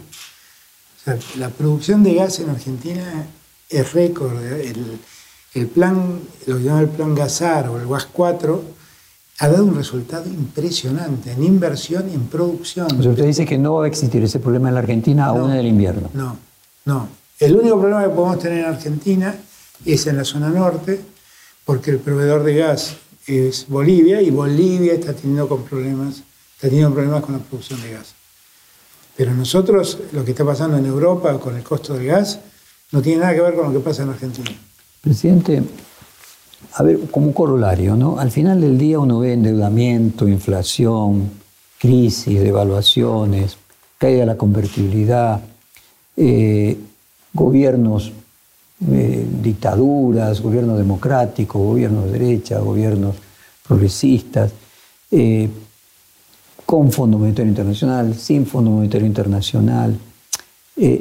sería justo también decir que la deuda y la deuda con el Fondo Monetario y la deuda en su conjunto trasciende al gobierno de Macri, es un problema del fracaso de la Argentina en, su conjunto. O sea que es algo, es un síntoma del fracaso de la Argentina en su conjunto. Yo creo que no, yo creo que esa parte no, la, no comparto esa mirada, francamente. Porque la Argentina tenía muchos problemas, pero no tenía el problema de la deuda. La deuda en moneda extranjera que tenía la Argentina en el año 2015 representaba aproximadamente el 13-14% del PBI. Era nada, era nada. Ese problema no lo tenía. ¿Qué hubiera hecho usted? A ver, déjeme plantearle esto. Usted hubiera, en ese sentido, no hubiera ido al Fondo Monetario en el No, y además yo hubiera seguido con un programa de crecimiento de la Argentina. Pero todas las lógicas de Macri fallaron. Macri propuso un proyecto de desfinanciamiento del Estado Acuérdense que llegó y le sacó las retenciones a la minería y fue la, fueron los peores cuatro años de producción de la minería. Bajó las retenciones del campo y no le fue bien con el campo. Desfinanció al país y para financiar el déficit que tenía recurrió al crédito. Fue primero a los, a los eh, bonistas privados. Y un día los bonitos privados se dieron cuenta que ya no iban a poder cobrar y dijeron no te presto más. Y ahí recurrió al fondo.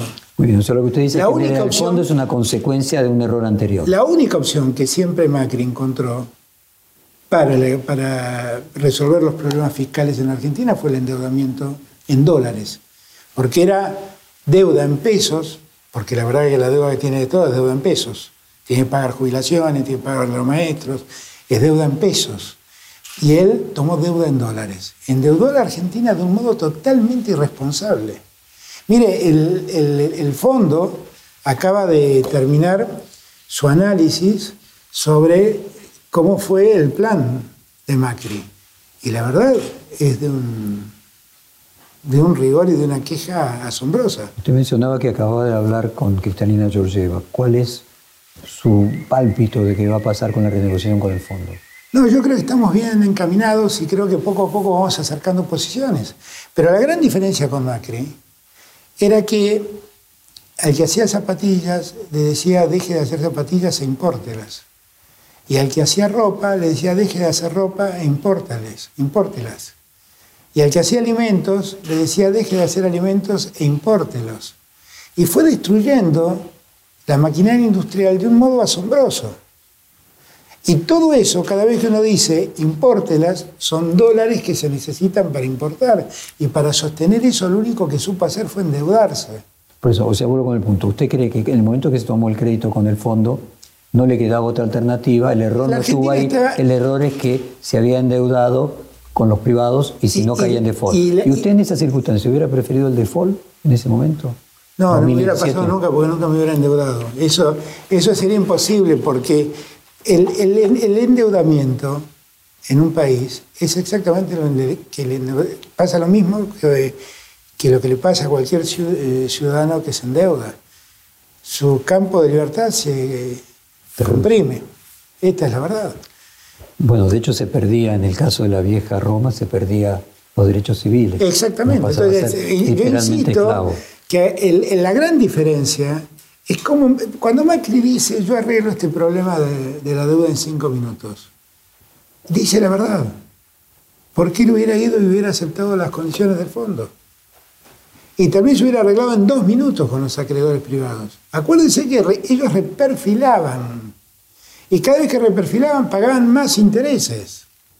Entonces, esa es una lógica, muy poco lógica, pero que yo no comparto en nada.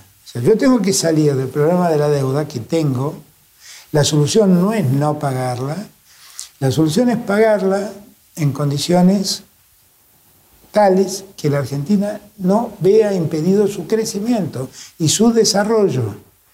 Porque tenemos que lograr un crecimiento con inclusión social. Para, ser eh, ecuménicos, yo quiero interpretar que para usted, si bien hay una diferencia de ver en pesos y de ver en dólares, llegado cierto tiempo también de ver en pesos, es una situación compleja. No es, sí, lo mismo, pero, no es que no da, Pero cuando uno debe en pesos, tiene muchas más herramientas para manejar. Exactamente, pero al, fin y al cabo también en algún momento hay consecuencias. De eh, eh, lo mejor es no deber. Lo mejor es no deber.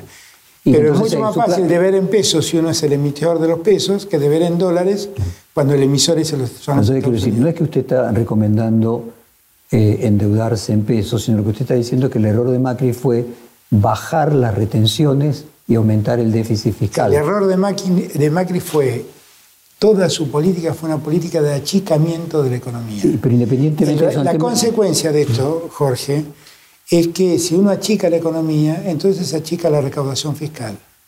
Si además uno decide liberar a sectores de la economía a que paguen impuestos, entonces todo es peor. A que no paguen. A que no paguen, impuestos, todo es peor.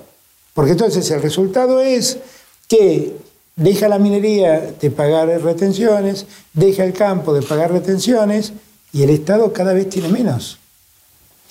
Bueno, lo libero de economía y pasamos al frente de todos. Plantear que en las próximas elecciones, la de 2023, debe haber unas pasos para todos los cargos, como usted dijo, incluyendo el de el candidato a presidente.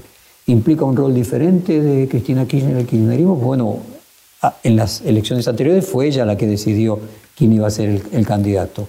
El hecho de que haya unas pasos lo que plantea es que ella no va a tener la posibilidad de decidirlo. Es que todos, es que todos vamos a tener la posibilidad de ser candidatos.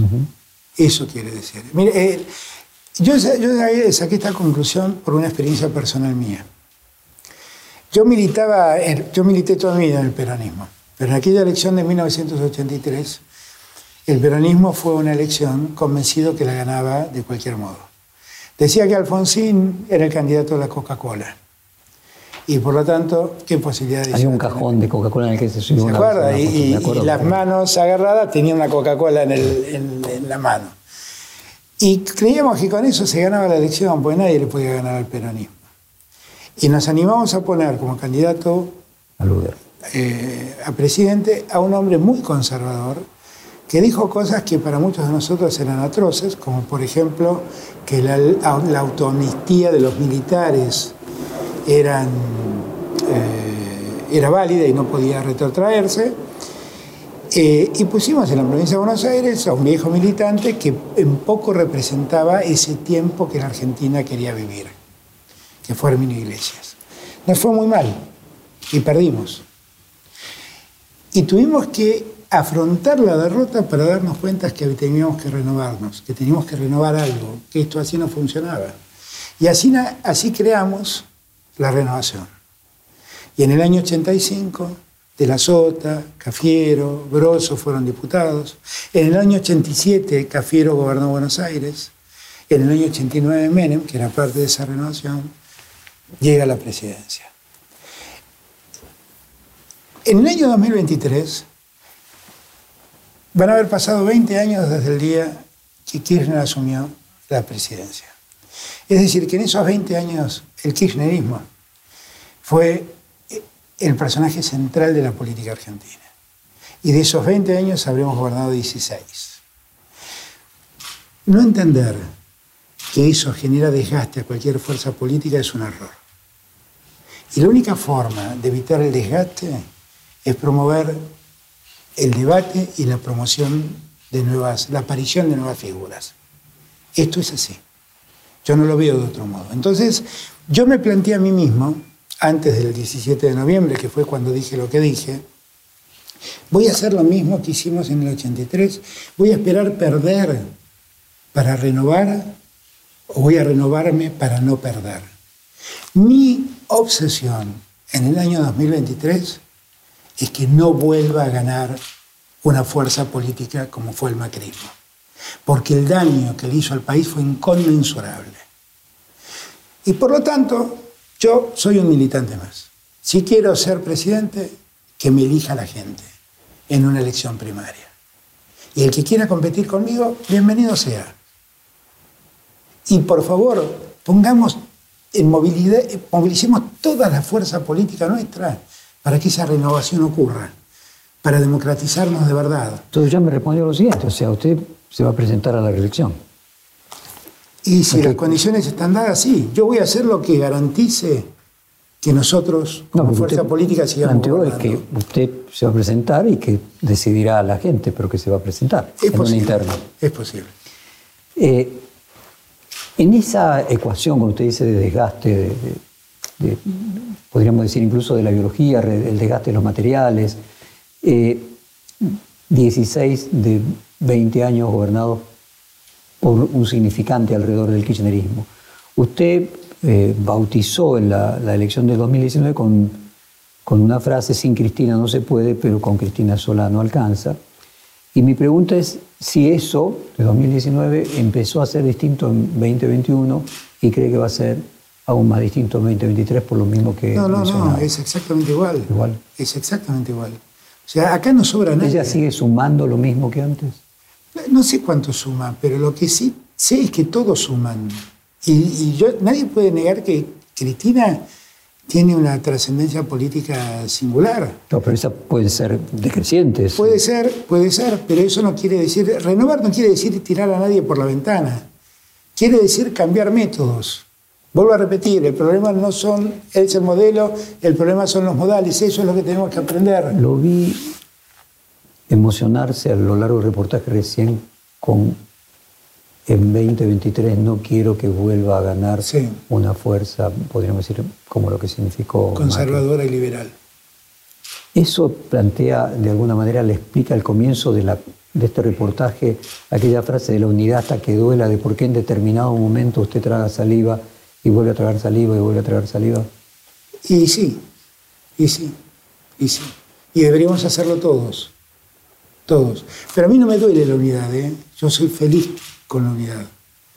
La unidad a veces es difícil, qué sé yo, a veces es difícil mantener un matrimonio, pero uno piensa en el amor y lo mantiene. Eh, si la primera solución ante una crisis matrimonial es el divorcio, estamos mal, estamos mal.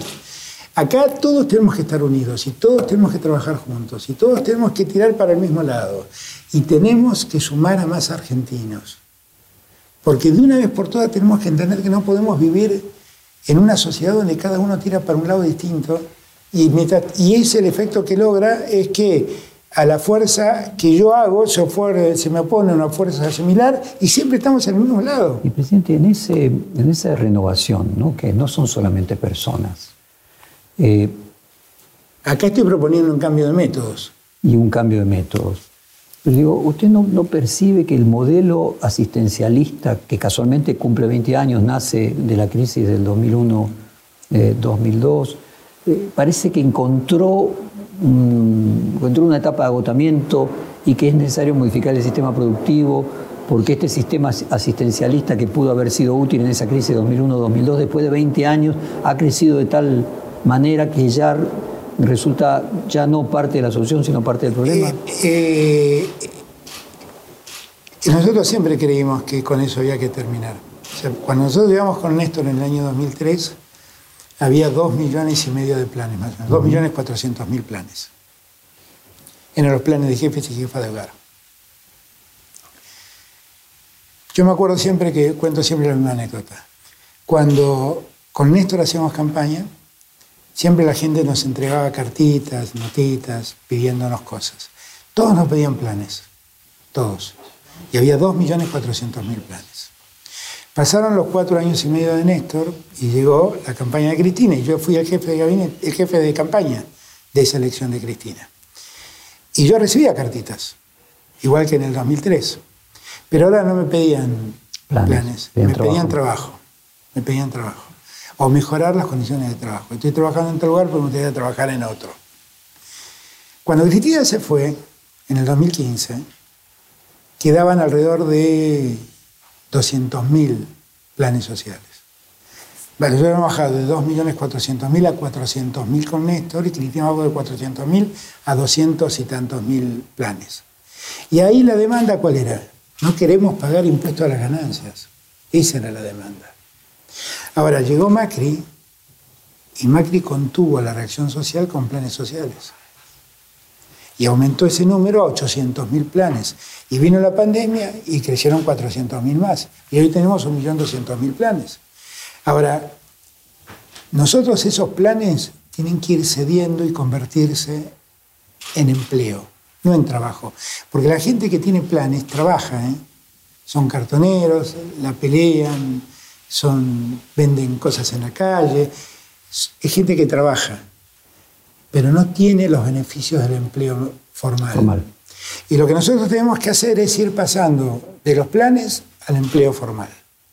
Y eso hay que hacerlo cuanto antes, pero hay que hacerlo no solamente por una cuestión fiscal, porque mientras haya uno que lo necesite, el Estado tiene que estar asistiendo. Y el plan tiene que existir.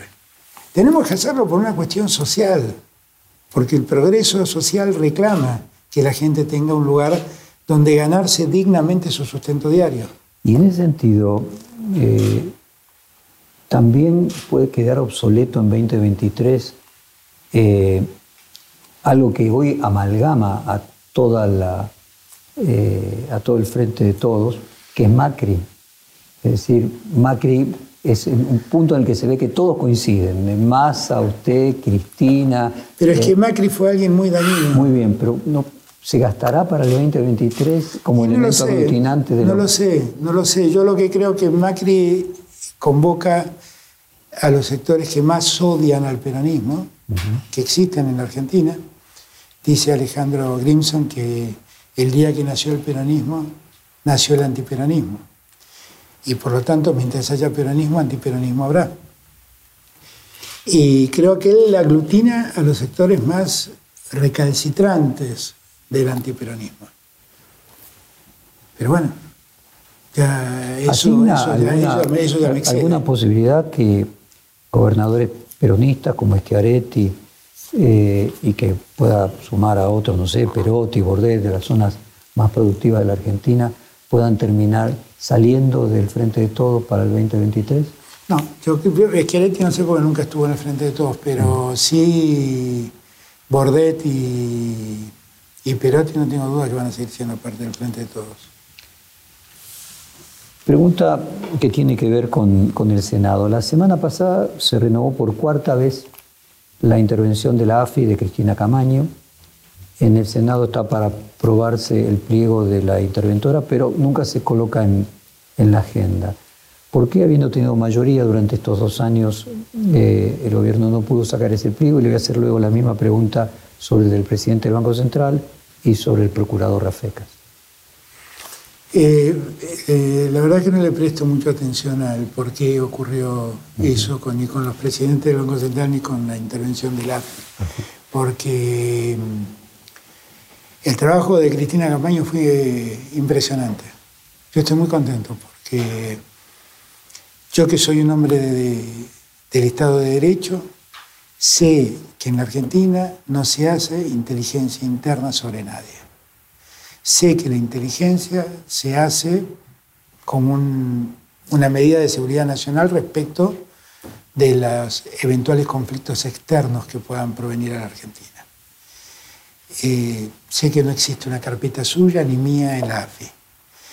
Y sé también que no hay ningún espía visitando jueces para conseguir que una causa vaya en un sentido o en otro. Y eso para mí es un trabajo que hizo Cristina Camaño, que yo pondero enormemente y que a mí me deja muy tranquilo. Porque yo quiero vivir en un país donde el Estado no haga ninguna de esas cosas que acabo de, de señalar como malas. ¿Y no le daría una seguridad distinta que estuviera aprobada por el Senado. Sí, pero ahí, ahí, tengo, ahí tengo que hablar un poco con Cristina, porque Cristina también está con, con, algunas ideas, y entonces tengo que ver exactamente qué es lo que quiere hacer. ¿En el caso de Miguel Pese? No, Miguel Pese goza toda mi confianza, no se puede. Yo hasta me había olvidado que estaba el pliego de Pese, pero, pero la verdad que goza bueno, toda el que seguro no se olvidó es de Rafeca. No, no me olvidé. ¿Qué va a pasar con Rafeca? Eh, Rafeca sigue siendo mi candidato a la Procuración y eso no lo voy a cambiar. Acá lo que pasa es que la oposición dice querer votarlo a Rafeca, pero finalmente nunca lo hizo. O sea, no es como se dice habitualmente que el kirchnerismo no, la, no. quiere a Rafeca. No. Bueno, no sé, por ahí alguno no lo quiere, no sé. Yo lo que sé es que yo sé quién es Rafecas. Rafecas es un hombre probo, un hombre digno, y la verdad que merece, merece mi confianza, porque yo lo que, mi confianza en el sentido de que yo lo que quiero es un fiscal que actúe es si cuando tenían la mayoría y el quórum propio en el Senado durante dos años no lo aprobaron. Sí, pero necesitábamos dos terceras partes. Bueno, si supuestamente... No, nunca la tuvimos. ¿eh? No, lo que usted está diciendo es que la oposición dice que lo iba a aprobar, pero no lo aprobaría. Nunca la Ahora, si el oficialismo hubiera puesto el tema a votación, ahí se hubiera resuelto. Sí, pero bueno, también es verdad que si lo poníamos a votación y perdía, eso sería un dejate personal para Rafecas. Y yo eso lo cuido. Es el mismo motivo por el que pienso, no he mandado un pliego para reemplazar a Elena Hayton a la Corte. ¿Para qué voy a exponer un nombre para que la dejasten? Presidente, usted insiste con el tema de que se siente orgulloso con su republicanismo. A lo largo de todo el reportaje marca continuamente que lo irrita aquellas veces que instituciones del Estado no se comportan republicanamente. Incluso usted asume posiciones progresistas eh, en el tema de género, eh, en el tema incluso económico que mencionaba recién respecto del rol del, Estado. Sin embargo, hay casos complejos eh, de denuncias en Formosa y violaciones de los derechos humanos, un estilo de un gobernador que por lo pronto resulta raro que alguien esté tantos años de manera ininterrumpida, ¿No hay una contradicción allí?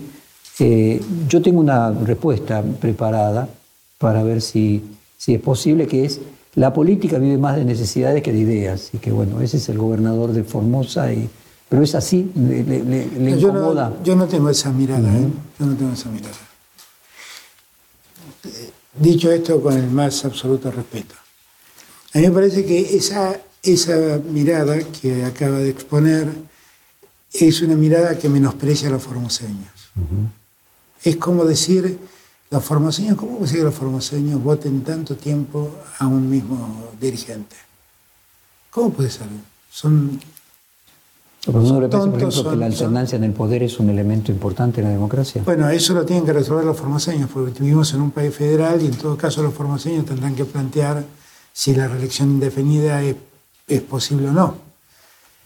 No lo sé, eso no lo tengo que resolver yo. Lo que digo es que yo conozco a Gildo Infran y de verdad tengo aprecio personal por él. Y de verdad es un gobernador de una provincia que es muy difícil gobernar por la situación de pobreza que, que históricamente tuvo. Una provincia que fue abandonada, fue deforestada y abandonada y la verdad que su gestión es una gestión impresionante. Cuando uno se pone a ver la obra pública y todo lo que él desarrolló por, la, por el desarrollo de Formosa, por lo menos yo tendría más cuidado en la calificación de él. Después, eh, si la forma de, mantenerse tantos años en el tiempo es buena en términos eh, institucionales. institucionales, es un tema que me supera, porque eso es un problema de Formosa. Pero lo que sí digo nunca se olvida que él no está ahí porque, porque es un tirano o un dictador. Él está ahí porque lo votan los formoseños. Concluye así la primera parte del largo reportaje. Vamos a continuar con la segunda parte, que va progresivamente acercándose a los temas que tienen que ver con el futuro de la Argentina. Perfil Podcast.